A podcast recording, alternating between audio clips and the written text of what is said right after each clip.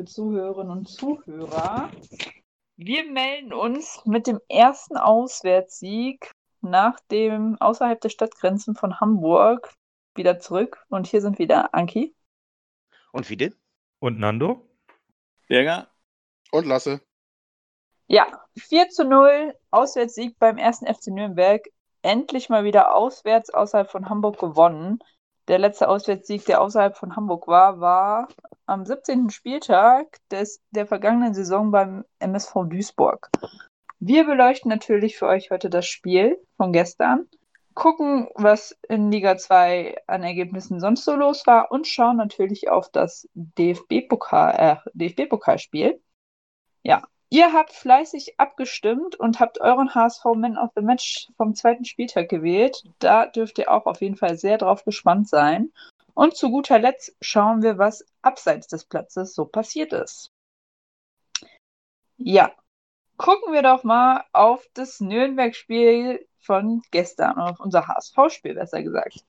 Ähm, Hacking hat mit zwei äh, interessanten Wechseln überrascht. Ähm, Papadopoulos saß 90 Minuten auf der Bank. Dafür kam Gideon Jung in die Startelf rückte neben äh, Rick van Gedrungen in die Innenverteidigung und ähm, Khaled Narei saß auch zunächst auf der Bank und Sonny Kittel durfte für ihn starten. Ja, Everton ist immer noch leicht angeschlagen. Ähm, ebenfalls aus dem Kader wurden Jonas David, Wangoman, Becker Özcan, ähm, David Bates, Gotoku Sakai und Julian Pollersbeck gestrichen. Zur Startelf. Im Tor Heuer Fernandes, in der Abwehr Jumbo, Jung, Van Rungelen und Leibold. Davor Adrian Fein. Dann kam der Jeremy Dutschak, Aaron Hunt, Sonny Kittel, Bakariata und vorne in der Spitze hat sich Lukas Hinterseher versucht. Wir haben gewechselt. Kinzombie kam für Duciak in der 75. Minute. Cairo feierte sein Comeback äh, in der 82. Minute für Sonny Kittel und zuvor wurde auch schon Khaled Narei für Bakariata in der 65. Minute eingewechselt. Ja, Tore fielen in der 12. Minute durch Duciak, in der 30. durch einen schönen Freistoß äh, von Sonny Kittel, das 13-0 in der 72. Minute von Khaled Narei und das 4-0 durch ein Eigentor von Handwerker. Ja, 44.497 Zuschauer waren da und als Schiedsrichter fungierte Harm Osmars. Nando, du hast die wichtigsten Statistiken zum Spiel. Schieß los.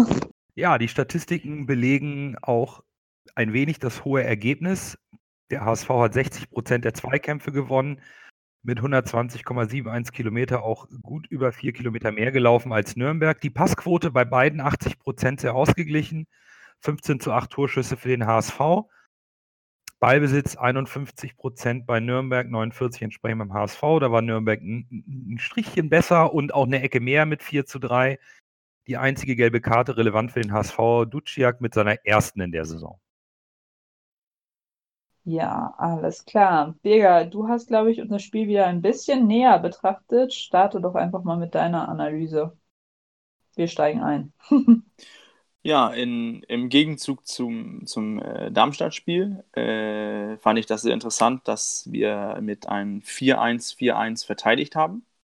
Äh, dadurch wurde der Zwischenraum vor unserer Abwehr, äh, vor unserer Abwehr und, und unser Mittelfeld hat äh, fein zugestellt, bedeutet für die Nürnberger waren keine Lücken da. Ähm, dadurch hat man auch Nürnberg kommen lassen. Das sieht man jetzt auch an an der Ballbesitzstatistik. Ähm, die hatten viel Spiel in oder viel Spielanteil in deren äh, ja, Phase 1, also das Spiel vor unserem äh, Pressing. Und sobald wir ins Pressing gingen, äh, so ungefähr Höhe Mittellinie, kam dann ähm, kam die Nürnberg auch nicht weiter. Äh, du hast die, die Vokaden von Dieter Hecking angesprochen. Ich fand, äh, man hat deutlich gesehen, dass Jung äh, viel ballsicherer ist als, als Papa in der Innenverteidigung und dass das unser Spiel eine eine weitere äh, Dimension gibt. Ähm, dann wieder im, im, im, Offensivbereich, wieder mit, mit viel Breite. Äh, sieht man auch durch den Toren, dass, dass die von, der, von den Seiten gestartet äh, waren, auf, besonders das erste. Ja, das waren so meine ähm, Eindrücke, die, die ich so gesehen habe, im Gegensatz zum, zum, zum Darmstadt-Spiel, wo, wo wir 4-3-3 gespielt haben, auch sehr deutlich 4-3-3, war gestern ziemlich deutlich für mich ein 4-1-4-1 zu sehen. Ähm, das hat Hacking sehr gut gesehen, dass die Nürnberger äh, über, den, über die Flügel nicht äh, dieselbe Stärke besitzen, sondern wie die in der Mitte haben eventuell. Denn, denn das Spiel von den Nürnbergern hat, hat sich sehr oft versucht, diese Zwischenräume zu finden, die nicht vorhanden waren. Ich weiß nicht, ob, ob ihr das genauso gesehen habt, oder habt. Also ich fand schon sehr interessant, ähm, das, was du angesprochen hast, dass die Mitte bei uns sehr kompakt war, weil Nürnberg es versucht hat, erstmal zu Beginn zumindest durch die Mitte zu kommen. Und wenn sie versucht haben, über die Außenbahn zu kommen, hat mir da die Defensivarbeit sowohl von Kittel als auch insbesondere von Jatta sehr gut gefallen, der teilweise sogar hinter Jamra als rechter Verteidiger noch abgeräumt hat. Das fand ich äh, ziemlich beeindruckend. Das hat der ähm, auch neu formierten Abwehr, speziell Gideon Jung, äh, unglaublich viel Stabilität verliehen. Und wir kamen überhaupt nicht bei einem Auswärtsspiel gegen den Bundesliga-Absteiger in tatsächliche Bedrängnis. Nürnberg hat, glaube ich, nicht einen Torschuss abgegeben oder nicht einen Schuss aufs Tor. Also äh, Fernandes musste gar nicht eingreifen. Das ist schon eine beeindruckende defensive Disziplin und Leistung auswärts. Und vorne zum richtigen Moment die Tore zu machen. Davon drei aus der Distanz, wo wir letzte Woche noch drüber gesprochen haben, Mensch, wieso schießen wir denn nicht mal? Bitte sehr. Dreimal außerhalb des 16ers mit einem Freistoß zugegeben, aber ansonsten zweimal herausgespielte freie Schusspositionen am 16er, direkt abgezogen, drin das Ding. Ganz hervorragend. Ah, das, das Freistoßtor geht ja auf die Kappe von Matenia. Da sieht er ganz schlecht aus, finde ich. Ja, der geht da ja schon von uns, von uns, von den Zeiten, wo er bei uns gespielt hat, die Bahnschranke. Ah, wo, wo, wobei das mit das der Dreiermauer, die da verteilt war und sich geduckt hat, natürlich auch eine schöne Regelausnutzung ist. Jetzt, wo man nicht mehr in der Mauer mit dem Gegner stehen darf, sondern davor, war das auch eine schöne Variante und sicherlich auch einstudiert. Das überlegst du dir ja nicht kurz im Spiel, das hast du sicherlich auch vorher schon mal im Training angedeutet. Ich glaube, auch im Testspiel hat man das mal gesehen bei, beim HSV, dass sie das mal probieren wollen. Aber bei ja, Freistößen. Das, das, das ist also, klar, aber eine Martinias Position, Positionierung, dass er zur falschen Seite geht, finde ich schon, dass, dass er, da wo er die Mauer aufstellt, muss er die Seite der Mauer überlassen. Wenn er, wenn er reingeht, dann ist es gut geschossen, aber seine Seite war das jetzt halt, wo der, wo der Ball reinging und der war auch nicht unhaltbar. Aber ich soll mich nicht aufregen, das ist eine HSV-Tour. Also, äh, ich habe kein Testspiel gesehen, wo wir den Trick angewandt haben. Und, äh, ich habe das so ein bisschen so verstanden, äh, dass, äh, hier, äh, Bremser das mit mit, äh, mit Rick, äh, mal, äh, beschnackt hat, so nebenbei. Und Rick hat das Ganze dann hat dann gesagt: „Hier, äh, du weißt was, lass uns mal wegducken, sobald er schießt.“ Und er hat das dann auch Kittel gesagt. Und Kittel hat ihn dann reingehauen. Also das das, äh ist wohl mit mit Bremser zusammen entwickelt worden, aber aber also wenigstens habe ich das so verstanden. Äh, also, wir haben es gegen Anderlecht, auch wenn Hand um die Mauer geschossen hat, haben wir da auch schon drei Leute neben der Mauer zum Torwart-Eck positioniert. Ja, das ja, aber Also nicht mit darum na nein, nicht ich mit dem ging's darum. Das ging jetzt ja um das Wegducken. Ohne Wegducken hätte dieser Trick ja auch nicht funktioniert. Das stimmt, nur dass der HSV schon vorher mal drei Leute davor gestellt hat, um mal zu schauen, wie es passt. Wenn du Ich meine, natürlich das von das links machen mit links inzwischen ja alle. Das äh, das, äh, äh, du darfst ja nicht mehr in die Mauer selber deine Leute stellen. Du musst ja 'n Meter abbleiben von der Mauer. Und dann stellst du entweder davor Leute oder da du stellst äh, verbreiterst die Mauer noch mal mit eigenen Leuten oder so, um um die Sicht zu ver versperren. Und und das ist ja mittlerweile äh, Standard, möchte ich fast sagen. Also, wenn man sich die anderen Spiele mal so anguckt. Das war bei der Frauen-WM ja auch schon. Bloß das mit dem Wegducken, das habe ich noch nicht gesehen. Clevere Variante. Und ja. schön, dass es geklappt hat. Jo. Bei Freistößen haben wir jetzt echt, also mit Hand und mit Kittel, das ist, sind schon zwei Waffen. Ja, Wobei mir die Ecken Dingen... noch nicht gefallen. Also die, die sind irgendwie ein bisschen schwächer geworden, die Ecken. Uh, bei den Freistößen sind wir sehr effektiv geworden, definitiv. Ja. Ähm, äh, zum, zum hier äh, zu Handkittel. Äh, das ist ja auch das Problem von Matenia gewesen. Er wusste ja nicht, wer schießt. Und er konnte das ja auch nicht sehen, dadurch, dass, dass die Mauer da vor ihm stand, äh, konnte er ja auch nichts sehen. Und äh, er hat höchstwahrscheinlich damit gerechnet, dass Hand schießt und Hand schießt dann eben ins lange Eck oben in den Winkel. Er hat sich gedacht, das lässt Hand sich nicht nehmen. Ja, de definitiv. Also Matenia wurde da eiskalt erwischt.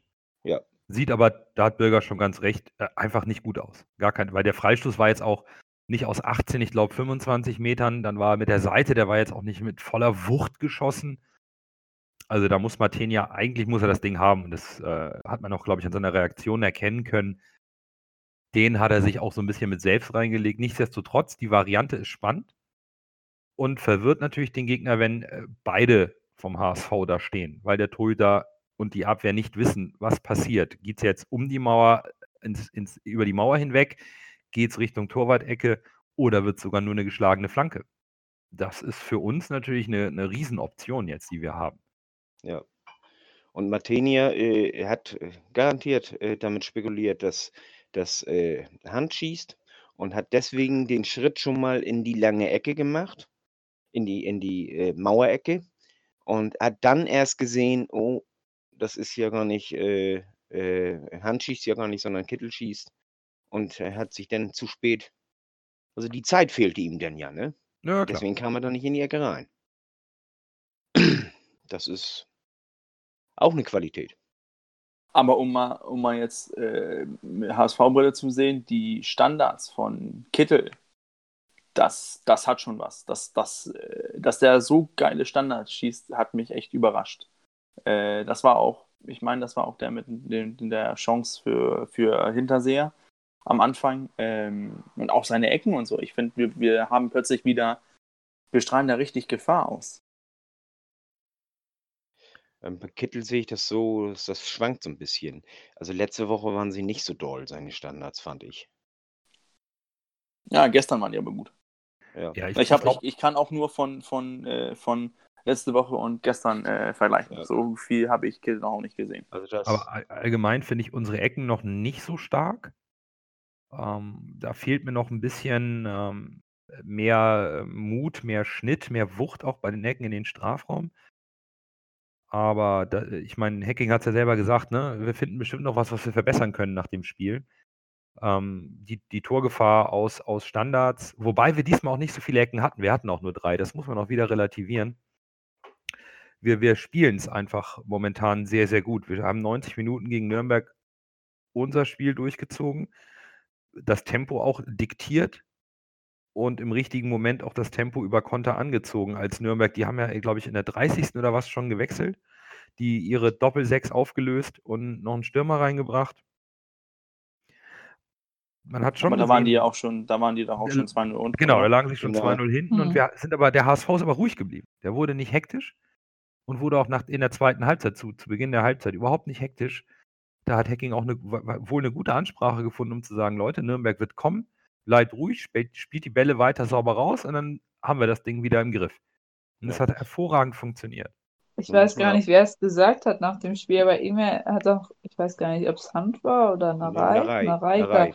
Ja, glaube ich. Ne? Er hat ja gesagt, ne, zu Anfang passt auf an den Anfang der zweiten Hälfte auf, da kann es nochmal gefährlich werden. Und finde auch, die haben es echt souverän runtergespielt. Ich hatte auch zu keiner Zeit die, äh, den Gedanken, äh, Nürnberg schießt noch ein Tor. Ich war mir so sicher, wir kriegen heute keinen rein. War alles so souverän. Und was ich auch cool finde, dass wir uns immer mehr Chancen aus dem Spiel heraus auch erarbeiten. Also ich finde gerade zum Beispiel dieser eine Pass von Jung auf Narei, was auch wieder eine Großchance war, war einfach mega, mega gut. Oder ich glaube, Jung hatte noch so einen Pass auf Hinterseher. Also Gideon Jung hat mir gestern auch sehr, sehr gut gefallen. Ja, Dazu möchte ich aber nochmal sagen, äh, äh, wir haben das Glück gehabt, wir haben immer zum rechten Zeitpunkt das Tor geschossen. Wir haben früh das, das erste Tor geschossen. Da waren sie erstmal ein bisschen durcheinander, da haben wir dann so ein bisschen Oberwasser gehabt. Dann wurden sie wieder stärker. Dann haben wir das 2 zu 0 geschossen. Dann äh, in der zweiten Halbzeit, da waren sie auch erst stark und dann haben wir das 3 zu 0 geschossen. Und das war ein Wirkungstreffer. Das war ein richtiger Wirkungstreffer. Danach waren sie nicht mehr so gut. Und dann äh, kamen sie aber trotzdem wieder so ein bisschen, dann haben wir dort 4 zu 0 geschossen und da war ganz aus. Also das äh, kam immer, immer sehr gut. Und dann, äh, von wegen hier Nürnberg macht kein Tor. Ich meine, in der 52. Minute war das, äh, korrigiert mich, wenn ich falsch liege. Äh, da kam ein Ball von äh, von rechts relativ spitz. Ich weiß gar nicht, war das ein Freistoß oder na ne, nach einer Ecke war das, glaube ich. Nach einer Ecke. Und der kam drauf, der war nicht weit vom Tor entfernt. Wenn der sitzt, äh, hat äh, Fernandes keine Chance, den zu halten. Und äh, dann kommt Nürnberg nochmal.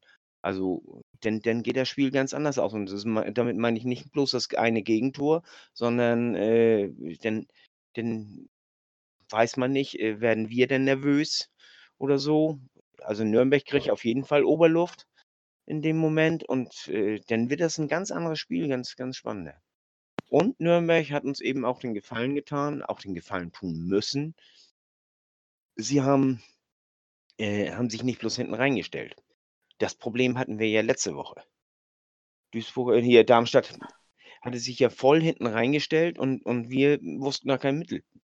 Und Nürnberg jetzt hat ja mitgespielt, hat ja äh, voll mitgespielt, hat versucht, selbst das Spiel auch zu gestalten und, und äh, hat das teilweise hier auch relativ gut gemacht, muss man ganz ehrlich sagen. Aber äh, vorne vom Tor waren sie ja dermaßen ungefährlich. Aber äh, dadurch haben wir ja viel mehr Platz für unser Spiel. Also ich sehe das aber wir haben sie ja auch, die, also die sind ja auch, mal so sagen, direkt in die Falle gegangen. Denn ich fand, man hat sie kommen lassen bis zur Mittellinie, bis hm. zur Übermittellinie und dann ist Hunt vorne reingeschoben mit, mit Hintersee und hat Druck gemacht. Da wussten sie dann nicht wohin, also wieder hinten rum und die konnten nochmal kommen. Versuchten ja. nochmal, kommt trotzdem nichts. Und irgendwann haben wir dann den Ball erobert und da war dann wieder Platz für uns. Und wie du sagst, die, die, die standen deutlich höher als Darmstadt. Und ich glaube, deswegen hat Jung auch gespielt, weil Jung diesen Zuckerpass spielen kann. Ja. Mit Papa hättest du hoch und weit bringt Sicherheit gehabt. Und, und ja, dann ja, wäre nichts draus. Aber dann hättest ja. du auch ein paar geile Gretchen dabei gehabt. Das wär, wollen ja. die Leute angeblich ab und zu. Auf der anderen Seite muss man, muss man aber auch nochmal ähm, betrachten, wir hatten Großchancen, die wir nicht gemacht haben. Also Hinterseher muss den machen, blank. Ja vom Tor. Äh, grundsätzlich hat mir äh, Narei auch. Äh, die, das eine Ding hat Martinia sensationell gehalten, aber die beiden blank, die müssen halt rein. Mir hat Hinterseher auch äh, gar nicht so schlecht gefallen. Dem Kerl fehlt nur gerade in der Liga ein Erfolgserlebnis. Der macht die Bälle vorne gut fest. Der, der, der, der vertändelt die Bälle auch nicht. Der ist anspielbar, der holt sich den Ball auch mit dem Gegenspieler im Rücken und macht den fest. Dem fehlt gerade ein bisschen das Glück vor der Kiste. Und es ist natürlich schwierig, äh, das zu vergleichen, wenn eine Mannschaft nur defensiv steht. Aber wenn du erstmal auch so ein bisschen in der zweiten, der neuen Saison angekommen bist und jetzt auch mal so ein Spiel gespielt hast, dann wird es dir sicher auch leichter fallen, den nächsten defensiven Gegner, den du bekommst, der sich mehr hinten reinstellt, auch ein bisschen herzuspielen. Mit, mit Geduld, weil du einfach weißt, du bist in der Lage, auch aus der Distanz mal zu treffen und irgendwann wird auch dein Stürmer vorne mal die Bälle ins Tor schieben. Ich bin eigentlich ganz guter Dinge. Ich bin froh, dass der HSV am zweiten Spieltag bereits sich so mal ein bisschen befreien konnte. Und ich habe ein, ein gutes Gefühl, dass Hacking das sehr gut einzuordnen weiß und auch die richtigen Nadelstiche bei den Spielern setzen wird. Der Konkurrenzkampf ist eh hoch. Ich meine, da sitzt der Narei am zweiten Spiel. Ich habe da nicht damit gerechnet, dass er die, die, die äh, Formation ändert am zweiten Spieltag. Und da tauscht er gleich zwei Leute aus. Auf Schlüsselpositionen. Einmal in der Abwehr und auf der offensiven Außenbahn. Das ist mutig von Hacking. Das ist sehr mutig. Aber ich finde, das hatten wir doch auch direkt in der, in der letzten Folge angesprochen, dass das Hacking äh, so jetzt so viele verschiedene Typen im, im Kader hat, besonders in der Innenverteidigung, wo er sagen kann, heute spiele ich mit einem spielstarkeren Jungen, im Gegensatz zu einem einen Papa, der, äh, der für so ein Kampfspiel gut ist. Mhm. Ich, ich, glaube, Papa, äh, wäre das Spiel jetzt, äh, hätten wir jetzt gegen Aue gespielt, irgendwann im Dezember. Ich glaube, da hätte Papa gespielt. Weil das wäre so ein richtiges Kampfspiel gewesen. Und da ist Papa halt, muss man sagen, der bessere Fußballspieler. Weil, weil er einfach die Bälle weghaut und dann hoffst du. Weil da sind die Spielfelder nicht so gut, da kannst du auch nicht schön, schön Fußball spielen, wie man versucht hat gestern oder auch gesehen hat gestern. Mhm. Das, das, da wirst du mit, äh, weil auch der Gegner plötzlich hoch und weit spielt, hast du da einen Spieler, der einfach, ähm, der einfach die Bälle weghaut, das ist dann besser für, für das Spiel oder für den Typ von Spiel. Und die werden auch kommen. Also ich, ich finde das schon gut, dass da, dass die Spieler auch sofort wissen, okay, ich, ich, ich spiele nicht, weil ich einfach, äh, weil ich letztes Wochenende gespielt habe. Das ist dann nicht sicher, dass ich nächstes Wochenende spiele. Es kommt auf den Gegner an, es kommt auf die Trainingseindrücke an. Ähm, ich ich finde, Hacking macht da auch seine Aussagen nach dem Spiel, dass er das richtig eingeordnet hat, dass wir äh, 4-0 gewonnen haben und alles gut, aber wir müssen diese Konstanz zeigen. Jetzt können wir nicht nochmal einbrechen. Wir wissen ja alle, wie es letztes Mal ausgegangen ist, als wir hm. äh, 4-0 gewonnen haben. Naja, ob das so ist, dass Papa die Beine stillhält und mal äh, ruhig bleibt, wenn er mal drei, vier Spiele hintereinander vielleicht nicht spielt, das werden wir sehen.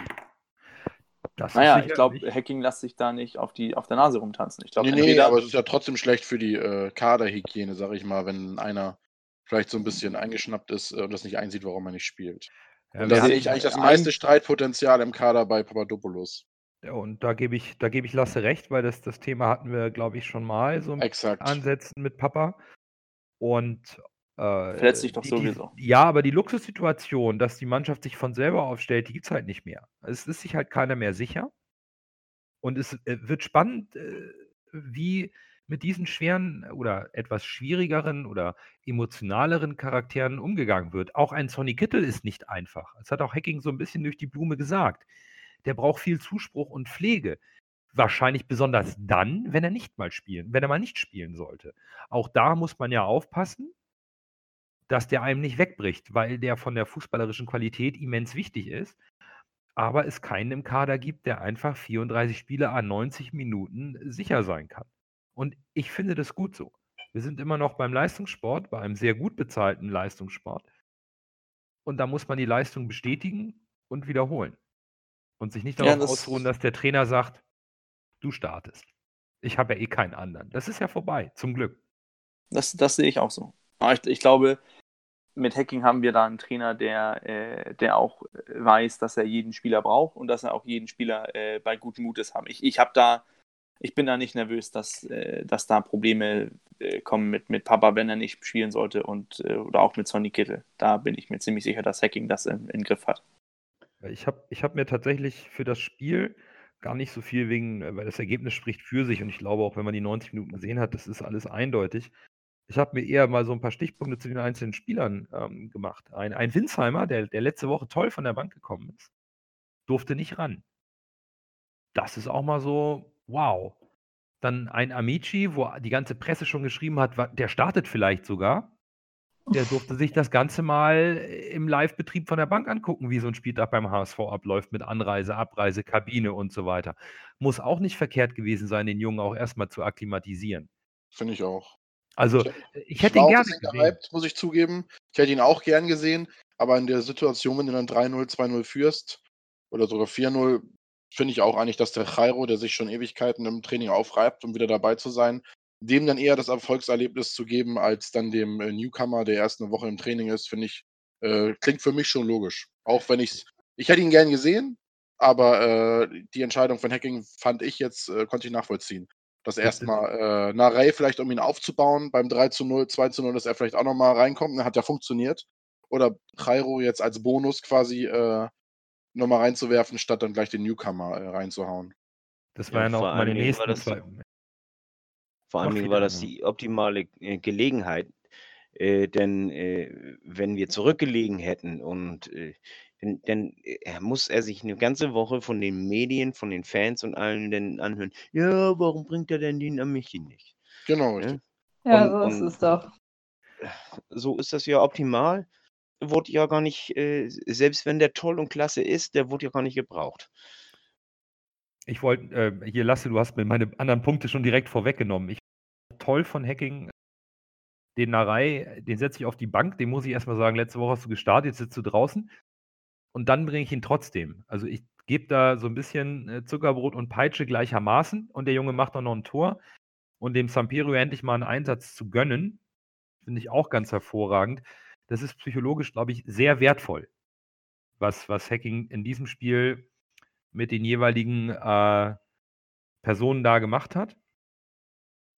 Und Amici werden wir, glaube ich, schon in absehbarer Zeit sehen. Ja, Aber sicher. äh, äh, Hacking hat auch gesagt, da ist noch ein bisschen Jugendfußball dabei und vielleicht wollte er dem Jungen mal zeigen, wie das denn in der zweiten deutschen Bundesliga läuft. Wann fahre ich los? Wann, wann muss ich mich umziehen? Wie läuft es in der Kabine mit den Jungs am Spieltag? Der musste auch erstmal die ganzen Eindrücke aufsaugen. Der ist auch erst eine Woche da. Ich könnte mir vorstellen, dass Amici vielleicht im Pokal spielt. Das kann ich mir auch gut Das vorstellen. kann passen. Gegen, was ist hier, wo spielen die? Dritte Liga. Chemnitz. Dritte Liga, Dritte 19. Liga, oder so. Ein Das Punkt. ist genau so ein Spiel, wo du so einen U23-Spieler von Arsenal, erstes Spiel kannst du ihn reinwerfen. Der Wahrscheinlich. kann vielleicht die ganzen Drittliga Holzbeine, will ich jetzt noch nicht sagen, vielleicht nochmal Knoten reinlaufen, wenn er wirklich so dribbelstark ist. Äh, Ja. Das oder die hauen ihn um. Ja, das ist die grad sagen. Alternative, ja, aber das geht Ja. immer. Also umgehauen werden kannst du immer. Drittliga Holzbeine, die holzen auch ganz gerne mal. Dann. ja, aber nicht, wenn er zu schnell ist für die Holzbeine. Slalom. Ich habe noch einen anderen Punkt, den ich gerne jetzt zum Spiel besprechen würde, Ja. ähm, der mir so ein bisschen auf der Seele liegt. Und zwar ist das eine reine ähm, persönliche, persönliches Empfinden bei zwei, drei, vier Situationen, die äh, ich gesehen habe. Äh, findet ihr, unseren, dass unser aktu a- unsere aktuelle Nummer 1 Sicherheit ausstrahlt? Hinten? Nein. Ich bisher noch nicht. Also ich Ich- fand ihn ich- jetzt nicht so unfassbar unsicher, muss ich sagen. Also er hatte natürlich nicht viel zu tun, ich möchte das gerne präzisieren. Ah, gar keine Frage, aber bei der einen Ecke sah er mir beim Rauslaufen überhaupt nicht gut aus. Ich weiß nicht, ob da ein bisschen die, die Körperlänge fehlt. Er ist ja nicht so groß gewachsen als Keeper, also hat nicht das sogenannte Gardemaß. Und so fußballerisch sah mir das bei einigen ähm, Abschlägen oder ähm, äh, Bällen nach vorne, die er von der Abwehr dann nochmal quergelegt bekommen hat, auch nicht so sauber aus. Ich hatte ein Problem mit dem Transfer, weil ich der Meinung war, wir machen da eine Baustelle auf, die wir nicht brauchen, weil wir mit Pollersbeck aus meiner Sicht einen hervorragenden Keeper haben. Fußballerisch besser als Feuer Fernandes, da hast du recht. Das ist vielleicht Ja. das Problem, dass du Feuer Fernandes vielleicht mit Pollersbeck vergleichst und Pollersbeck war nun fußballerisch wirklich stark, ne? Wobei Holler Fernandes, glaube ich, bis zur gewissen Zeit auch im Feld gespielt hat und auch als fußballerisch gut gilt. Okay, also äh, man muss dem Keeper auch seine Eingewöhnungszeit geben, gar keine Mhm. Frage. Ähm, ich, ich- mich hat dieser Transfer halt verwundert. Der wurde ja von, von Becker vorbereitet und aber auch von Bolt dann durchgezogen. Also sprich, da war sich der Verein wohl einig, Mhm. dass man den Torhüterwechsel machen muss, möchte. Aus welchen Gründen auch immer. Darüber gab es ja viel Spekulation. Ich weiß nicht, ob wir uns damit aber tatsächlich so einen Gefallen getan haben, weil wir sie natürlich auch alle auf der Payroll haben. Mhm. Pollersbeck will nicht weg, hat wohl auch einen gut dotierten Vertrag.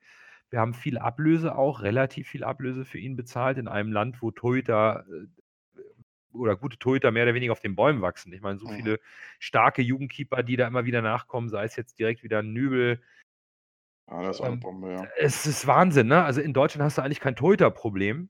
Äh, ich glaube schon gar nicht in der zweiten Liga, wo du immer mal einen jungen Spieler irgendwo herbekommst, der, der, der was drauf hat. Und, und da machen wir sowas. Und, und ja, also da, da hat Fernandes natürlich irgendwo auch eine gewisse Bürde.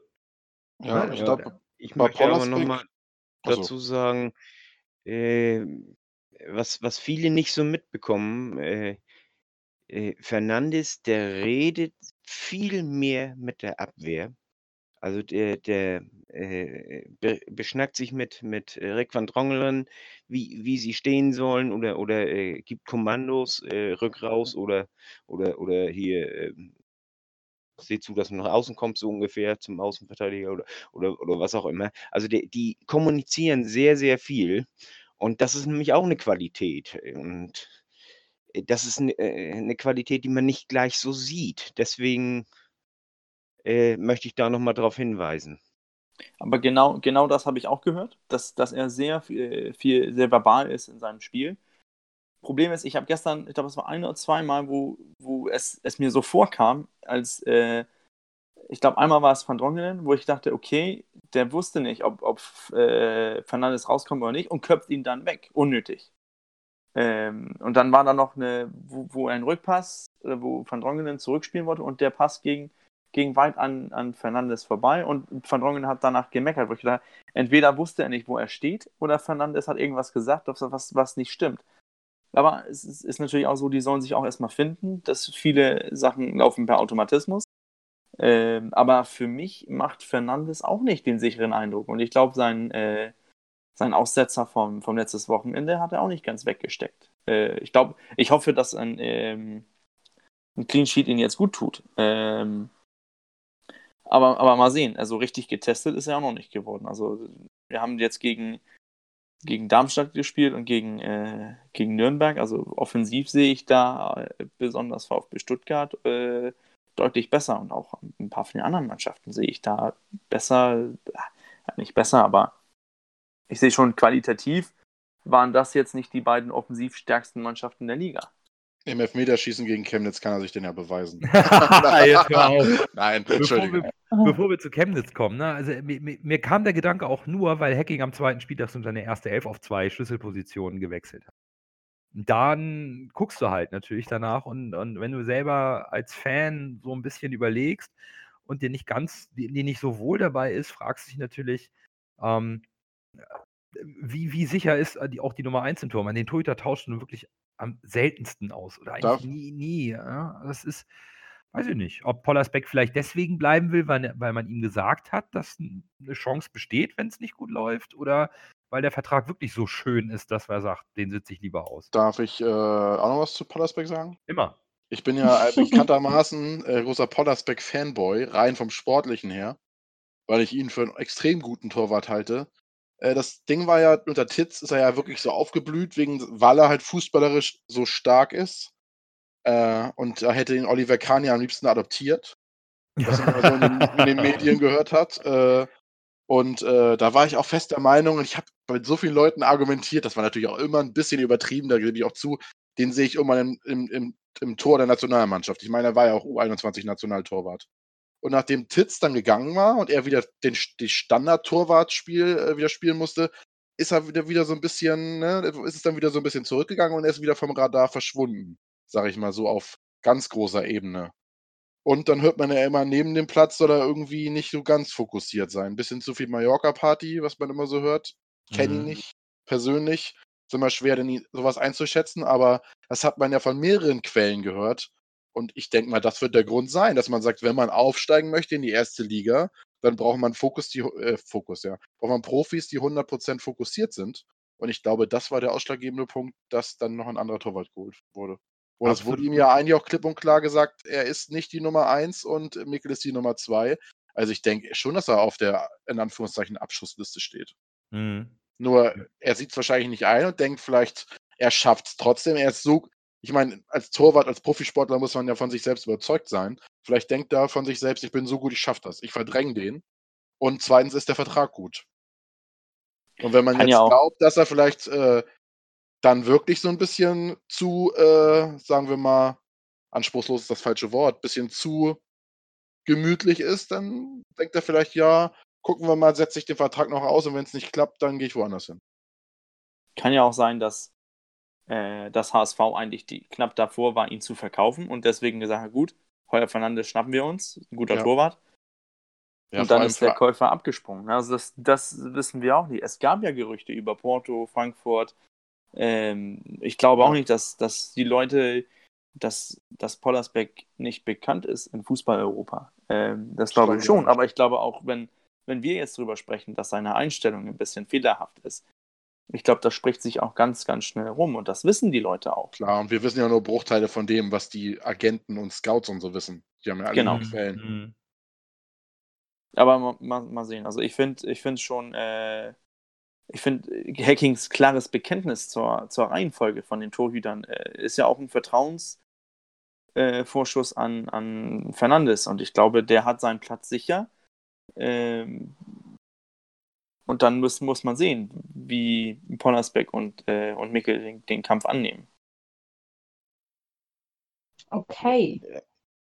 Peter. Ähm, mit mit äh, Pollersbeck, äh, äh, Fernandes und so. Äh, sowohl Hacking als auch äh, Bolt haben aber auch ganz klipp und klar gesagt, äh, jeder hat die Chance, sich auf die Nummer 1 äh, zu kämpfen. Also, wenn er im Training gut hält, also gu gut arbeitet, gut hält und so, hat Pollersbeck die Chance, auf die Nummer 1 zu kommen oder zumindest auf die Nummer 2. Und und, äh, jeder hat jede Chance und, äh, ich glaube den beiden das sogar, möchte ich ganz ehrlich sagen. Ansonsten vermute ich das auch, wie wie äh, Birger das ja sagte, dass, äh, es gute Angebote gab. Da hat man sich gesagt: „Okay, den kriegen wir so oder so verkauft.“ Der Fernandes, ich meine, der war war der ablösefrei oder oder oder hat er eine Ausstiegsklausel Ich oder glaube, was? 1 Million, Ja, oder? damit, Äh, 'ne genau, da Klausel haben, hat er, ne? Klausel. Ja. da haben wir eine Klausel gezogen, ja. Ja, eben. Äh, den konnte man für das das Geld, äh, holen und, äh, gehaltsmäßig ist er auch soll er auch 'n Tick günstiger sein als, äh, Poller und, äh, dann hat man sich gesagt: „Okay, äh, wenn wir das Gleiche für weniger Geld kriegen, nehmen wir mit.“ Und nun hängen wir, äh, mit 2 sehr guten Torhütern zu, plus Mickel, der ja auch kein schlechter Torhüter ist. Ne, ist auch 'n guter. Und, äh, von daher, äh allerdings, äh, ich sehe das nicht das größte Problem. Das Geld ist das größte Problem dabei sicherlich, aber ansonsten, äh, ich glaube nicht, dass da rumgestänkert wird. Und, äh, wenn das das muss man aber dazu sagen, wenn wirklich jeder die Chance hat, auf die Nummer 1 zu kommen. Also, das heißt, wenn Pollersbeck jetzt voll anzieht und und, äh, äh, Fernandes im Training ü überholt quasi, dass er dann auch eingesetzt wird, ne? Ja. Gucken wir doch mal, was in der am 2. Spieltag in Liga 2 bei der Konkurrenz so passiert ist. Ähm, Stuttgart hatte ein kleines, äh, Derby gegen den FC äh, 1. FC Heidenheim auswärts, hat eine 2:0-Führung verspielt. Äh, Ergebnis 2:2. Hannover hat auch zu Hause gegen Regensburg auch nur 1:1 unentschieden gespielt. Und überraschenderweise führen Aufsteiger aus der 3. Liga, Karlsruher SC und Erzgebirge Aue, die Tabelle mit 6 Punkten an. Und dann kommen wir schon mit dem besten Torverhältnis der Liga nach 2 Spieltagen, ja? Also, was haben wir jetzt für ein Torverhältnis? +4. Ah, Stark. die Ne, 5. Bomber der Liga. Ähm, Ja. Kann weitergehen. So. äh, ja, definitiv. Allerdings stört mich Aue da oben 'n bisschen, weil ich auf Twitter mit, äh, warschön78 'ne kleine Wette aufgrund meines Tabellentipps gemacht habe und ich Aue auf 16 gesetzt habe. Es geht zwar nur um einen bescheidenen Betrag für einen guten Zweck, aber, äh, ich will die Wette gewinnen. Von daher darf Aue jetzt anfangen, äh, sich nach meiner Tabelle zu richten, wenn das geht. Ich möchte hier noch mal meinen unfassbaren Fußball-Sachverstand hier unterstreichen, Ach, du Heilige. KSC im Saisontipp auf Platz 6 getippt habe, ja? Okay, wir sind uns einig, es ist der 2. Spieltag, es ist noch gar nichts los. Ja, aber es ist spannend, ne? Also, wir sind wir sind tatsächlich 'n bisschen besser gestartet als als solche, äh, Vereine wie Hannover oder Nürnberg. Das ist schon schon Hannover okay. war wohl angeblich ganz gut gegen Regensburg. Ich habe auch so 'n bisschen geguckt, äh, haben auch nur den Ball nicht ins Tor gekriegt. Ja, äh, erst äh, erst hat Hannover den Ball nicht ins Tor gekriegt und nachher war das nämlich umgekehrt. Da hatte Mhm. Regensburg, boah, teilweise richtig gute Chancen und, äh, hat die nicht reingemacht. Ja, Also sieht man, ne? Die Großen struggeln auch schon. ja. Ja, also, ne Stuttgart, äh, hier, äh, Anki sagte ja, sie hätte ja überhaupt keine Angst gehabt, dass, äh, Nürnberg überhaupt noch 'n Tor schießt. Äh, ich hatte in der Halbzeit, äh, oder oder auch nach dem 2:0, da hatte ich immer Stuttgart vor Augen, die auch das Spiel gegen Heidenheim hatten sie zu Anfang auch dominiert. Und, äh, ich dachte nach nach dem 2:0 von Stuttgart: „So, der Drops ist gelutscht, das lassen die sich nicht mehr nehmen.“ Und, äh, die haben dann tatsächlich noch, äh, 2:2 gespielt und das saß mir noch in den Knochen und und da hatte ich doch so 'n bisschen Manschetten. Und als das Mhm. 3:0 dann fiel Da Hast fiel von uns allen im Block, also richtig die, die, die, äh, Last ab.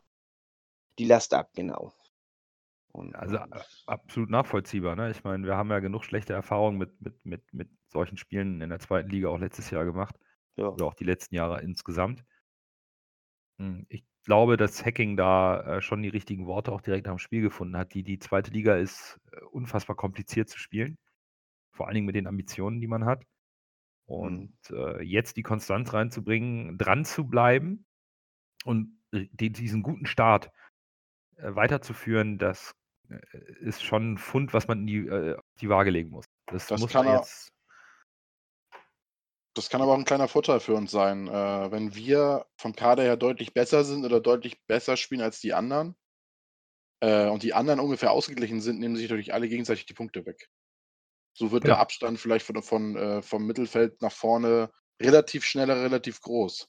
Ja, genau, damit es nicht so eng ist wie letztes Jahr, dass man Mhm, genau. vielleicht tatsächlich es schafft, äh, jetzt diesen Schwung zu nehmen und, und sich zu verbessern und äh, ohne die äh, äh, Vor, L- Vorschusslorbeeren, ohne diese äh, vor, vorherige Euphorie, diese jetzt erst zu entfachen im Laufe der Saison. Richtig, ja. Könnt, könnte ein Vorteil sein.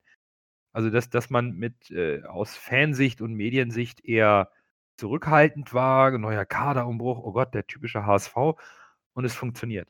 Und wenn es Ja. weiter funktionieren wird, könnte es, könnte das unser Pluspunkt sein. Auch mit der Breite, die wir endlich im Kader haben, die wir immer wieder ansprechen. Genau. Ja, um die Euphorie weiter zu entfachen, würde ich mal sagen, wäre es gut, wenn wir unser Pokalspiel in Chemnitz am Sonntag gewinnen würden. 18.30 Uhr ist Anpfiff. Ähm, ja, wieder eine lange, lange Auswärtstour für alle HSV-Fans, die nicht gerade in der Ecke von Chemnitz wohnen. Ähm, ja, beim Chemnitzer FC ist aber auch gerade ein bisschen Trouble. Ähm, Kapitän Frahn von Chemnitz, ich weiß nicht, viele haben es bestimmt mitbekommen, wurde äh, vom Club gefeuert, da er rechte Nazi-Tendenzen hat. Und ähm, ich weiß nicht, wer kann das gerade nochmal erklären, was da los war? Eigentlich müsste man sagen, da er ein Nazi ist. Entschuldigung. Ja, also genau. Ja, Er hat Ja. wohl vor ein paar Monaten ein Tor gefeiert mit einem T-Shirt Support Your Local Hools, was wohl in der äh, rechten Szene von Chemnitz sehr verbreitet ist. Und es gab wohl auch eine Gedenkminute für einen verstorbenen Fan, der bekennender Nazi war. Ja, und der äh, Sportvorstand, nee, der, der Vorstand vom Hauptsponsor ist, hat doch auch äh, rechte Tendenzen oder ist klar rechts, ist auch Nazi. ja. Und, und dann hat der Fran jetzt irgendwie beim Auswärtsspiel wohl mit dieser bekennenden rechtsradikalen Gruppe wohl das Spiel im Block geschaut und hat sich damit zugesellt. Hm, Ist mit denen auch hingefahren, habe ich gehört. Genau, und dann hat der Verein jetzt reagiert und gesagt, die Reue von den T-Shirt-Aktionen, wo er wusste er alles nicht, die nehmen wir ihm nicht ab. Wir machen hier einen Cut. Und der Verein hat aber auch bekannte Fangruppierungen, die äh, offen rechtsradikal sind. Die haben dann ein Riesenproblem. Es gibt einen mega äh, der der Fran wurde, als er zur Geschäftsstelle gebeten wurde, wurde war Polizeischutz da. Also das muss man sich mal vorstellen. Was? Ja, das war in der Zeitung zu sehen. Da war ein Bild, wie er über den Parkplatz geht und da standen schon Polizisten. Und auch jetzt wird das Polizeiaufgebot äh, bei diesem Pokalspiel riesig sein. Also an alle Auswärtsfahrer, bitte seid vorsichtig. Äh, Das ist da wohl sehr, sehr brenzlig, zumal wohl auch der Verein jetzt, glaube ich, nicht die Fußball GmbH, die ausgegliedert ist, auch noch in finanziellen Schwierigkeiten steckt. Das ist eine ganz heikle Situation in Chemnitz. Da eh kein Platz für Nazis auf dieser Welt ist, sollten wir die sportlich erstmal komplett vom Platz fegen. Aber ganz wichtig, alle Auswärtsfahrer, kommt bitte gesund nach Hause. Das ist, glaube ich, da gerade ein bisschen kritisch. Amen. ja. genau. Äh, Chemnitz leistet sich äh, in der dritten Liga ein Nachwuchsleistungszentrum. Das musst du nicht. Das ist kein Teil der Auflagen für die dritte Liga. Und das ist wohl deren Problem für die finanzielle Schieflage. Und äh, die äh, für die Schieflage des Vereins, des Muttervereins. Wie gesagt, also die, die äh, Profis sind davon nicht betroffen. Und aus sportlicher Sicht, Chemnitz ist mit einem Punkt aus vier Spielen gestartet in der dritten Liga und krebst da irgendwo unten rum. Hinfahren, Pflichtaufgabe, ernst nehmen, seriös angehen, aber bitte einfach mal wegzimmern. Tatsächlich habe ich dieses Jahr bis jetzt irgendwie weniger Angst davor, dass wir uns im Pokal blamieren als in den letzten Jahren.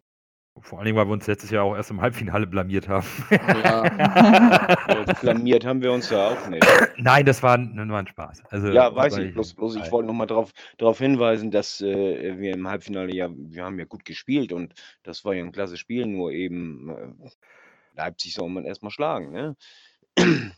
Also mit, äh, wir, wir sind ja, dadurch, dass wir jetzt Zweitligist sind, haben wir ja den Vorteil, wir haben jetzt schon zwei Pflichtspiele Ja.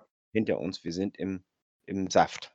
Mhm. Und das ist ja bei den, äh, wenn du in der ersten Liga bist, dann ist äh, das Pokalspiel das erste Pflichtspiel und dann immer äh, ja gegen unterklassige Gegner dann auch noch und so und Ah, das ist dann immer so ein bisschen schwierig und die die Drittligisten, Zweitligisten, also die Unterligisten, äh, die sind ja alle schon im Spiel und wenn du dann gegen eine eingespielte Truppe als als äh, Erste und dann die nicht hundertprozentig ernst nimmst, dann hast du immer schnell ein Problem. Das wissen wir ja. Aber es kommt ja auch nicht mehr der große Bundesliga-Dino. Es kommt sogar, es kommt, äh, es kommt einfach der, der Zweitligist HSV. Und Das, Ah, das, ist, das hat wieder, das ist auch ein Unterschied. Ne? Also in den Medien wird, das, den Medien, also den, den, den nationalen Medien in Deutschland, interessiert das ja nicht genauso viel jetzt, was der HSV macht, wie vor zwei, drei Jahren, als wir noch erste Liga waren. Also vor zwei Jahren, als wir noch erste Liga waren. ich glaube, trotzdem ist das immer noch auch der schon- große HSV. Es ist immer noch der große HSV, aber es ist nicht mehr der Bundesliga-Dino. Es ist halt ein, ein, ein, ein Zweitligaverein wie viele andere, der früher mal groß, groß war und, und jetzt zweite Liga spielt. Äh, das muss man ja, das muss man so sehen. So sehe ich das auf jeden Fall. Und ich würde es auch nicht, ich glaube auch nicht, dass wir rausfliegen. Ich weiß nicht wieso. Gutes Gefühl habe ich schon äh, auf, auf Sonntag. Ich sehe auch, dass, äh, dass viele Spieler sich plötzlich zeigen wollen, um, um, um deren äh, Startelfplatz gerecht, gerechtfertigen zu wollen. Also zu sagen, zum Beispiel jetzt ein Papadopoulos, der wird auch sicherlich äh, Sonntag spielen.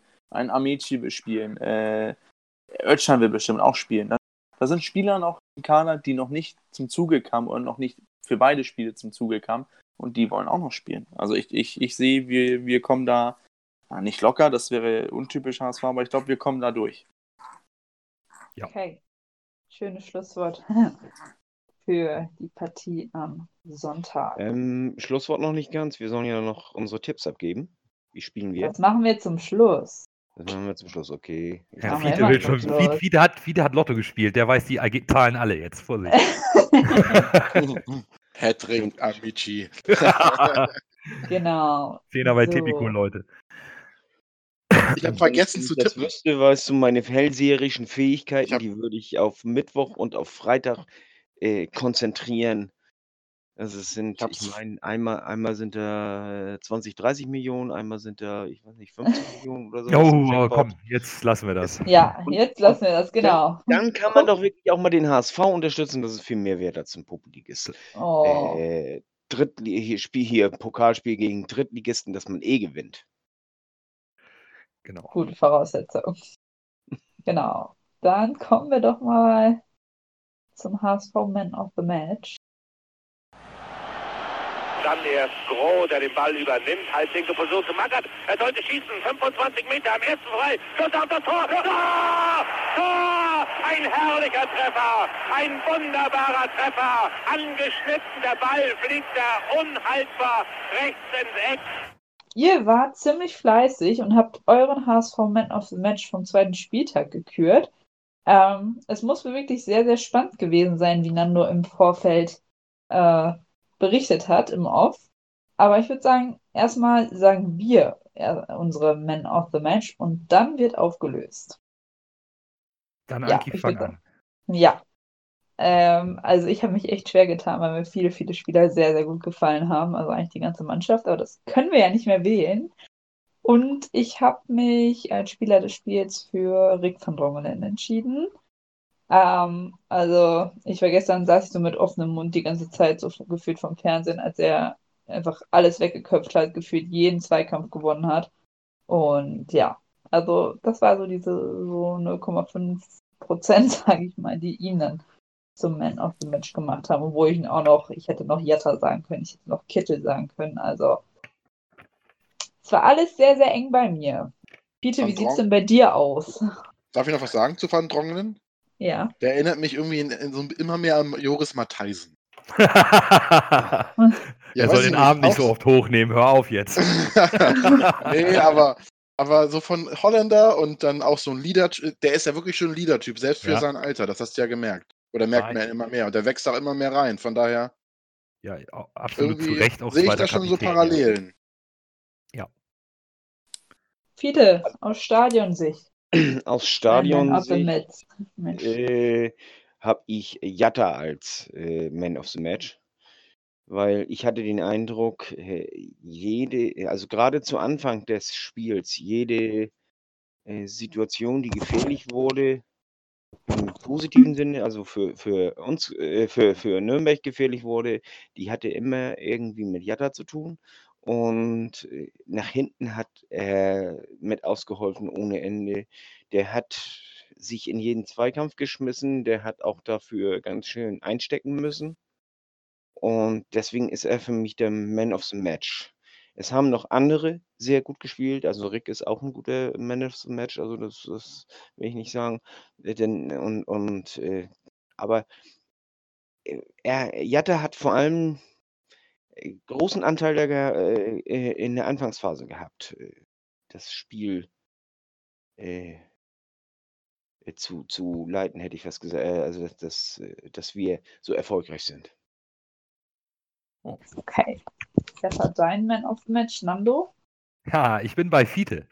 Bei mir war Oh. es nach der ersten Halbzeit eigentlich so klar, wir gewinnen und für mich ist es Jatta. Ich habe immer diese Bedenken gehabt, er kriegt es taktisch unter Hacking nicht hin. Was der gegen Nürnberg an taktischer Disziplin, an Defensivarbeit und nach vorne noch an Sprints angezogen hat, war für mich überragend.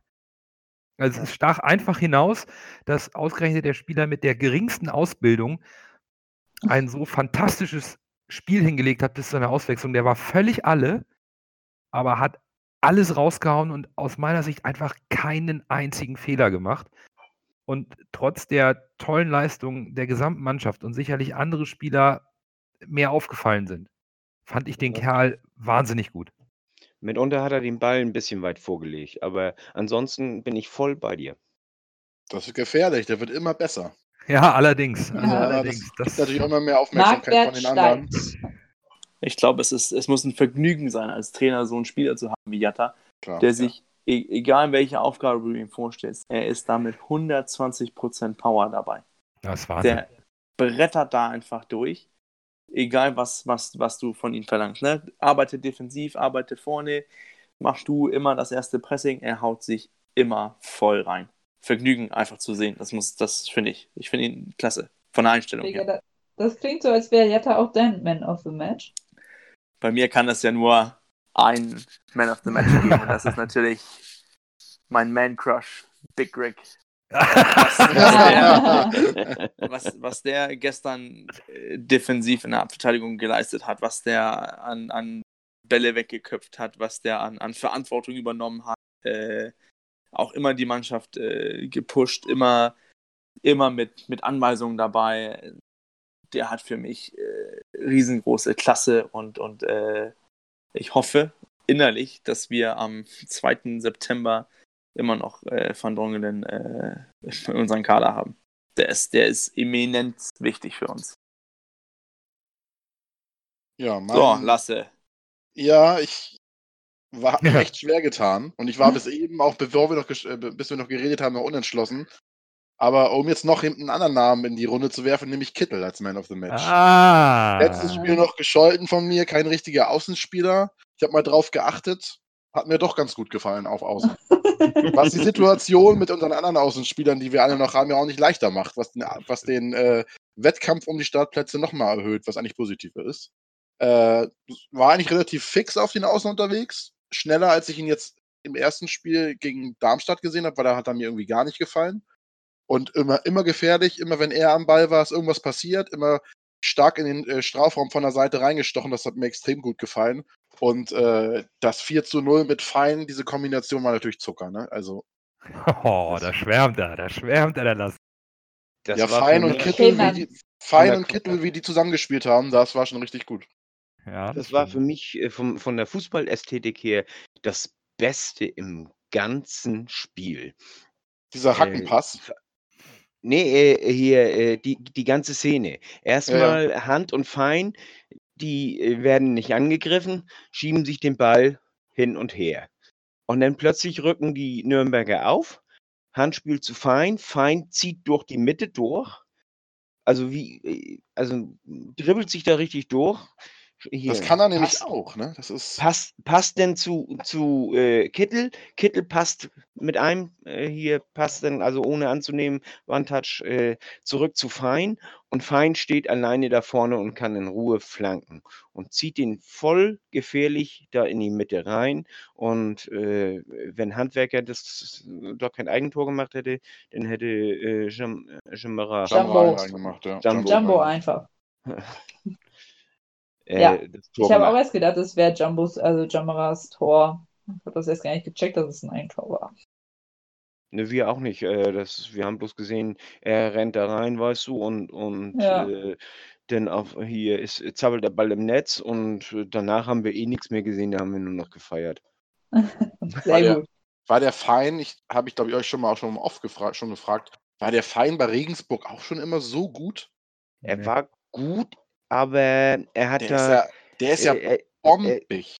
ja, äh, Ist er zweite hat Liga, halt ist nicht mir die klar, Verantwortung aber- gehabt und, und äh, Regensburg hat ja auch anders gespielt. Mhm. Äh, Regensburg hat äh, mehr so gespielt wie wir unter Gisdol. Mhm. So, so tendenziell. Ne? Und äh, nun stell dir mal Fein unter Gisdol.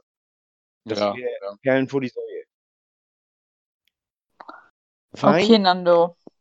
Ich, äh, Ja. denn nur der HSV-Podcast, der hat ja mit großen Namen und so, mit Se Roberto und Pele und Hü und Hott dergleichen da um sich geschmissen. Dribbelstarker Groß. Und da möchte ich jetzt mal äh, ganz klar einen anderen Vergleich ziehen. Fein erinnert mich an Beckenbauer. Ja, es es wird kaum größer. Es Du hast aber recht. ja, ich ich, ich habe nie in der Fußballzeit von Beckenbauer gelebt, aber wenn wo du das so sagst, wenn man so unter sich unter Beckenbauer vorstellt, das stimmt.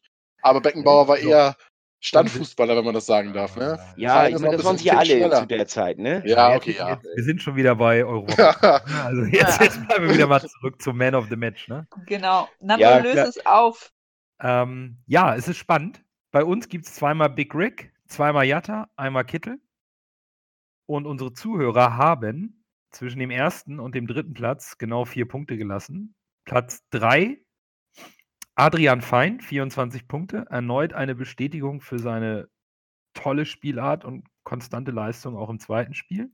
Auf Platz zwei Rick und Gideon Jung mit 25 Punkten. Und auf Platz 1 tatsächlich äh, hier die einfache Variante mit Sonny Kittel, genau wie Lasse das gemacht hat, einfach den sicheren Offensivspieler nehmen.